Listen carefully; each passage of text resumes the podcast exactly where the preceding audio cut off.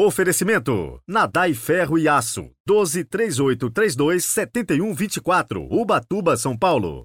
Tá pensando em comprar o seu terreno, sua chácara, sua casa, de forma econômica e segura? Então visite o nosso site e fale com a gente. nexusfacilita.com.br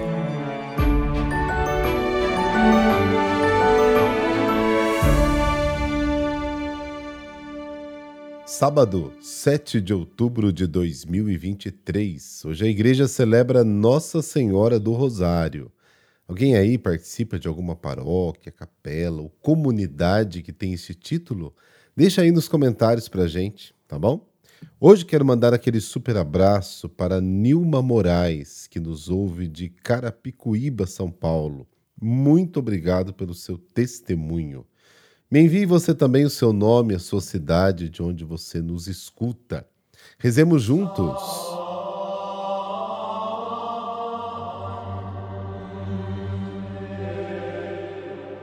Pelo sinal da Santa Cruz, livrai-nos Deus, nosso Senhor, dos nossos inimigos.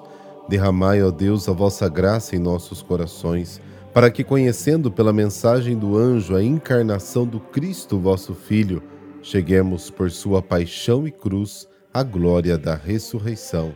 Amém.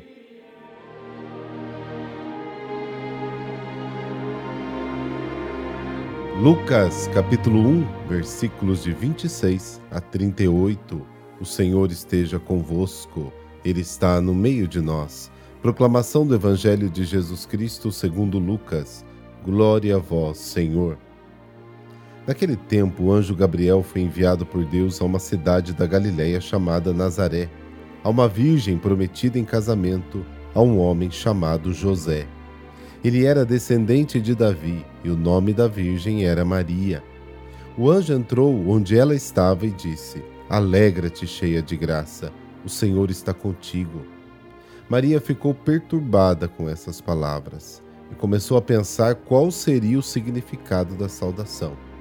O anjo então lhe disse: Não tenhas medo, Maria, porque encontraste graça diante de Deus. Eis que conceberás e darás à luz um filho, a quem porás o nome de Jesus. Ele será grande, será chamado Filho do Altíssimo, e o Senhor Deus lhe dará o trono do seu pai Davi. Ele reinará para sempre sobre os descendentes de Jacó, e o seu reino não terá fim. Maria perguntou ao anjo: como acontecerá isso se eu não conheço homem algum? O anjo respondeu: O Espírito virá sobre ti, e o poder do Altíssimo te cobrirá com sua sombra. Por isso, o menino que vai nascer será chamado Santo, Filho de Deus. Também Isabel, tua parenta, concebeu um filho na velhice. Este já é o sexto mês daquela que era considerada estéril, porque para Deus nada é impossível. Maria então disse: Eis aqui a serva do Senhor. Faça-se em mim segundo a tua palavra. E o anjo se retirou. Palavra da salvação. Glória a vós, Senhor.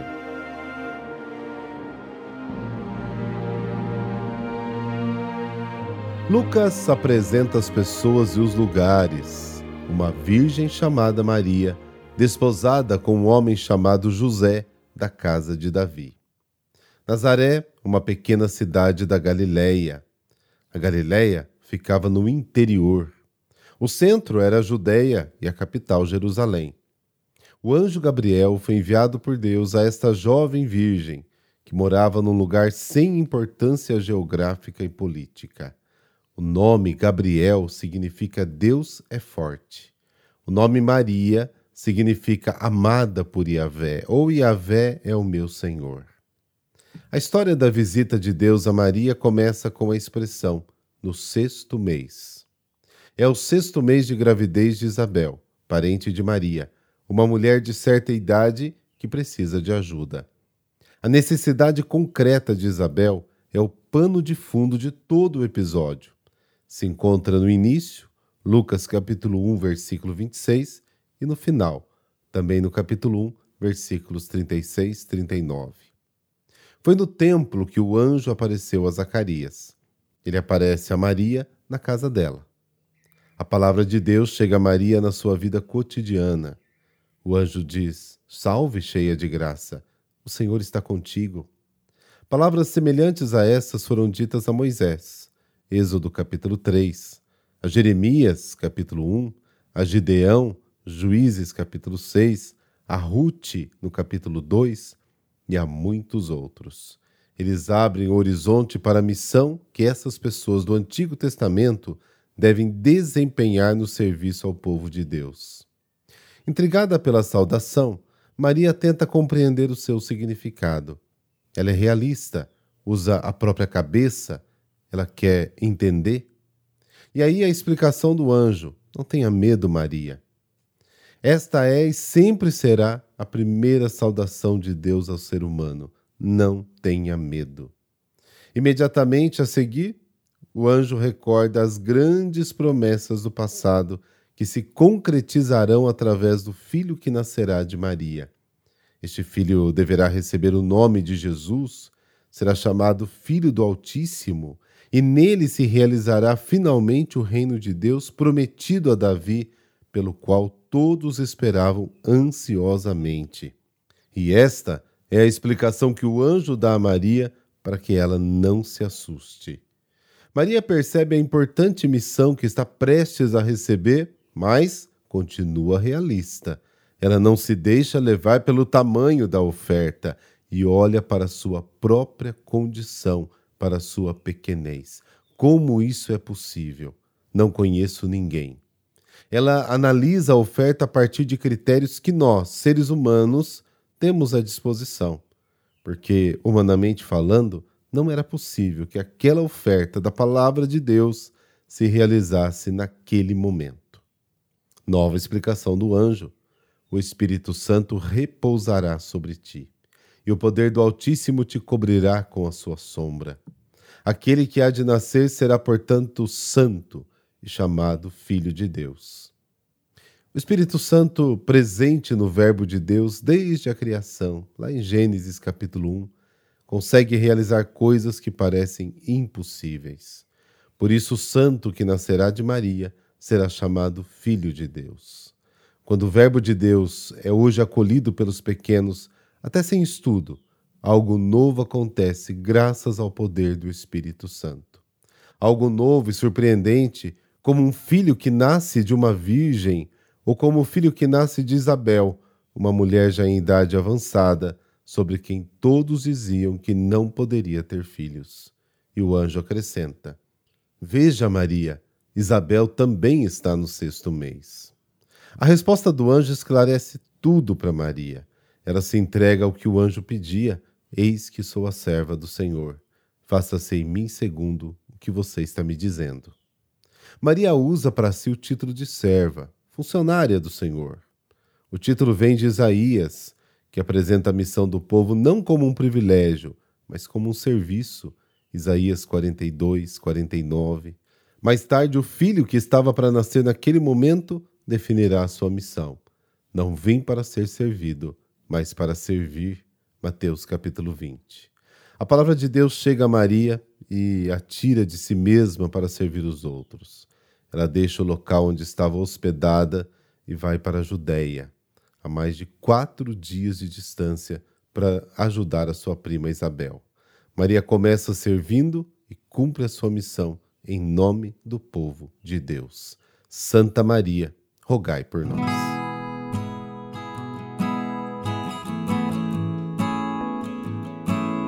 Nossa Senhora do Rosário meio de alcançar almas para Deus.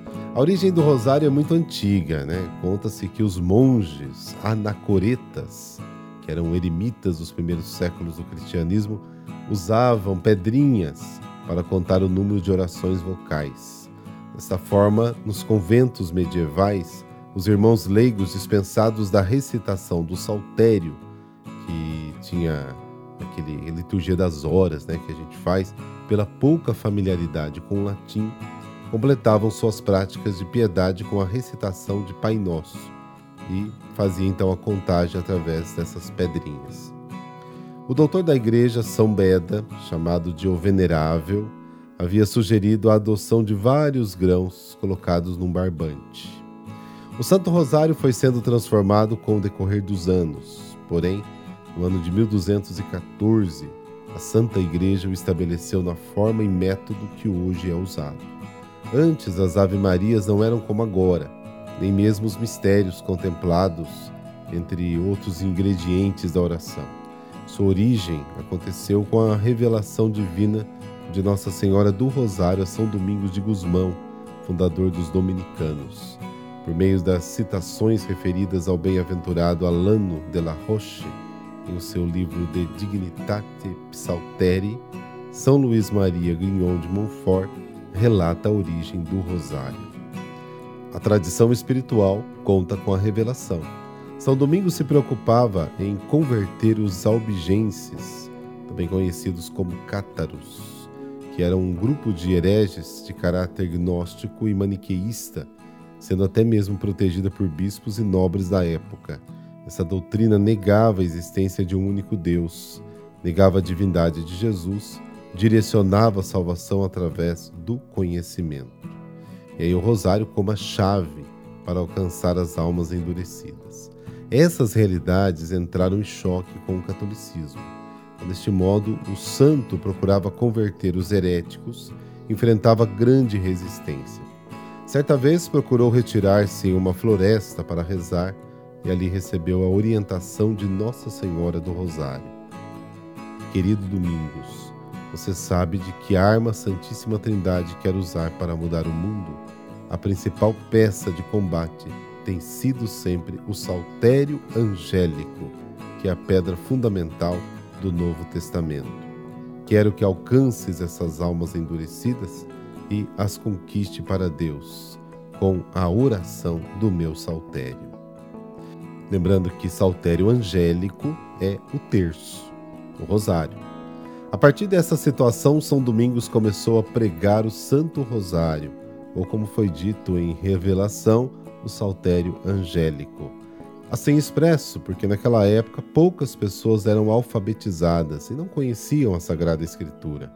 Por outro lado, os monges costumavam recitar a oração em 150 salmos, rezando a liturgia das horas. Desse modo, os cristãos poderiam imitar a oração e se aproximar dos mistérios de Deus ao recitar 150 Ave-Marias, conhecida como a saudação angélica, já que foi dita pelos anjos e relatada nas Escrituras. Assim tornou-se o Saltério Angélico ou Salmos Angélicos. Aí temos os mistérios, né? gozosos, dolorosos e gloriosos no início. Aí, em segundo momento, ao esfriar a devoção do Saltério Angélico em nova aparição, Nossa Senhora do Rosário apareceu ao Beato Alano, lhe pedindo que reavivasse a prática. Assim, ele formou os agrupamentos de 50 Ave-Marias e seus mistérios, conhecidos, né, como dito, gozosos, dolorosos, gloriosos. Ela lhe disse que muitas graças e milagres seriam alcançados por meio desse modo e reafirmou os ditos a São Domingos. Logo após houve a Batalha de Lepanto, né, na Grécia, junto ao porto de Corinto, comandada por João da Áustria, no dia 7 de outubro de 1571. O Papa Pio V procurava conter os avanços dos turcos na Europa convocou os cristãos para que rezassem o rosário através de uma carta breve, isso em 1569. Era uma batalha extremamente importante, porque ela dependia a preservação do cristianismo e da cultura ocidental. Com a vitória adquirida, ele instituiu a festa de Nossa Senhora do Rosário no mesmo dia da batalha e reconheceu que a vitória veio por meio das orações do Rosário. Sendo este Papa da Ordem dos Dominicanos, por isso seguiu a inspiração do fundador. O pontífice instituiu a festa, inicialmente chamada de Santa Maria da Vitória. Em 1573, o Papa Gregório XIII tornou a festa mariana obrigatória para a Diocese de Roma e para as confrarias do Santo Rosário, sob o título de Santíssimo Rosário da Bem-aventurada Virgem Maria. Em 1716, o Papa Clemente XI inscreveu a festa no calendário romano, a estendendo para toda a igreja. A celebração ocorria em datas diferentes, conforme os costumes locais. O Papa Leão XIII escreveu a invocação Rainha do Sacratíssimo Rosário na ladainha lauretana, no dia 10 de dezembro de 1883. E em 1913, o Papa Pio X fixou a data da celebração da festa em 7 de outubro.